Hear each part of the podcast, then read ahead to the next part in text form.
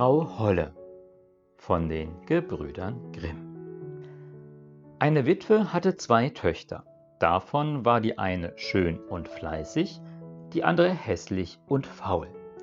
Sie hatte aber die hässliche und faule, weil sie ihre richtige Tochter war, viel lieber, und die andere musste alle Arbeit tun und die Dienstmagd im Hause sein. Das arme Mädchen musste sich täglich auf die große Straße bei einem Brunnen setzen und so viel spinnen, dass ihm das Blut aus den Fingern sprang. Nun trug es sich zu, dass die Spule einmal ganz blutig war. Da bückte es sich damit in den Brunnen und wollte sie abwaschen. Sie sprang ihm aber aus der Hand und fiel hinab. Es weinte, lief zur Stiefmutter und erzählte ihr das Unglück. Sie schalt es jedoch so heftig und war so unbarmherzig, dass sie sprach, Hast du die Spule hinunterfallen lassen, so hol sie auch wieder herauf. Da ging das Mädchen zu dem Brunnen zurück und wusste nicht, was es anfangen sollte, und in seiner Herzensangst sprang es in den Brunnen hinein, um die Spule zu holen. Es verlor die Besinnung, und als es wieder zu sich kam, war es auf einer schönen Wiese, wo die Sonne schien und viele tausend Blumen standen. Auf dieser Wiese ging es dahin und kam zu einem Backofen, der war voller Brot. Das Brot aber rief, Ach, zieh mich raus, zieh mich raus, sonst verbrenne ich, ich bin schon längst fertig gebacken. Da trat es heran und holte mit dem Brotschieber alles nacheinander heraus. Danach ging es weiter und kam zu einem Baum, der hing voller Äpfel und rief ihm zu. Ach, schüttel mich, schüttel mich, meine Äpfel sind alle miteinander reif. Da schüttelte es den Baum, so dass die Äpfel fielen, als regnete es sie, und schüttelte, bis keiner mehr oben war und als es alle auf einen Haufen gelegt hatte, ging es wieder weiter. Endlich kam es zu einem kleinen Haus. Daraus guckte eine alte Frau. Weil sie aber so große Zähne hatte, bekam es Angst und wollte fortlaufen. Die alte Frau aber rief ihm nach.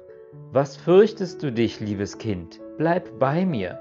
Wenn du alle Arbeit im Hause ordentlich tun willst, so soll es dir gut gehen. Du musst nur acht geben, dass du mein Bett gut machst und es fleißig aufschüttelst, dass die Federn fliegen, denn dann schneit es in der Welt. Ich bin die Frau Holle. Weil die Alte ihm so gut zusprach, fasste sich das Mädchen ein Herz, willigte ein und begab sich in ihren Dienst. Es besorgte auch alles zu ihrer Zufriedenheit und schüttelte ihr das Bett immer gewaltig auf, dass die Federn wie Schneeflocken umherflogen. Dafür hatte es auch ein gutes Leben bei ihr, kein böses Wort und alle Tage Gesottenes und Gebratenes. Nun war es eine Zeit lang bei der Frau Holle, da wurde es traurig und wusste anfangs selbst nicht, was ihm fehlte.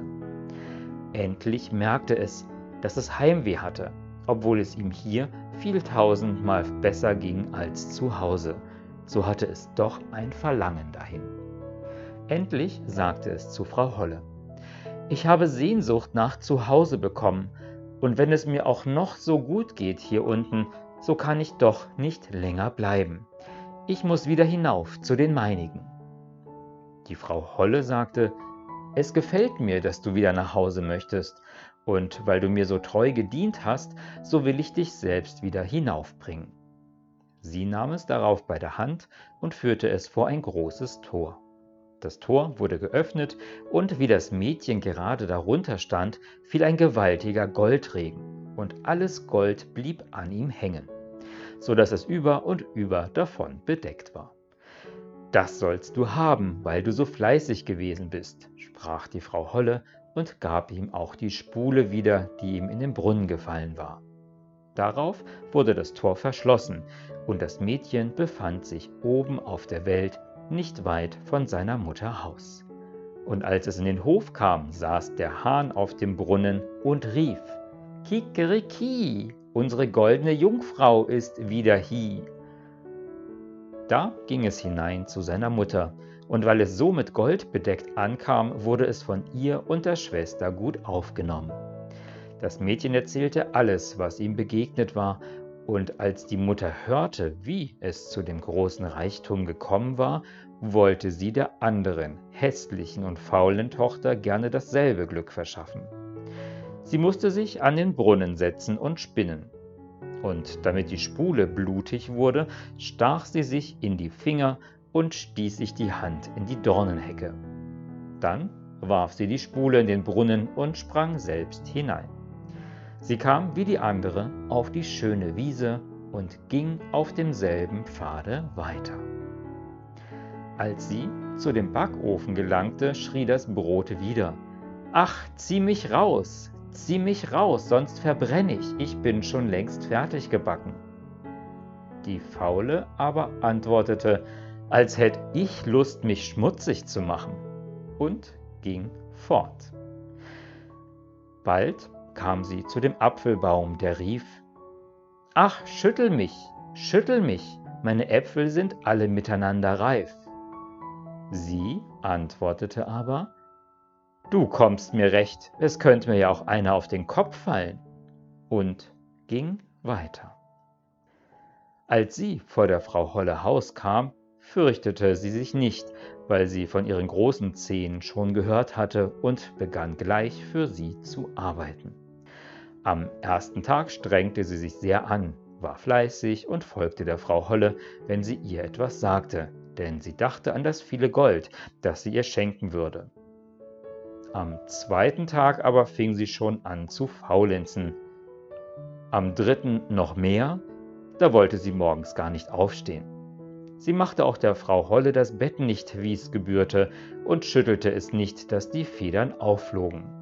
Das wurde die Frau Holle bald müde und kündigte ihr den Dienst auf. Die Faule war damit wohl zufrieden und meinte, nun würde der Goldregen kommen. Die Frau Holle führte sie auch zu dem Tor. Als sie aber darunter stand, wurde statt des Goldes ein großer Kessel voll Pech ausgeschüttet. Das ist zur Belohnung deiner Dienste, sagte die Frau Holle und schloss das Tor zu. Da kam die Faule heim, aber sie war ganz mit Pech bedeckt, und der Hahn auf dem Brunnen rief, als er sie sah. Kikeriki, unsere schmutzige Jungfrau ist wieder hie. Das Pech aber blieb fest an ihr hängen und wollte, solange sie lebte, nicht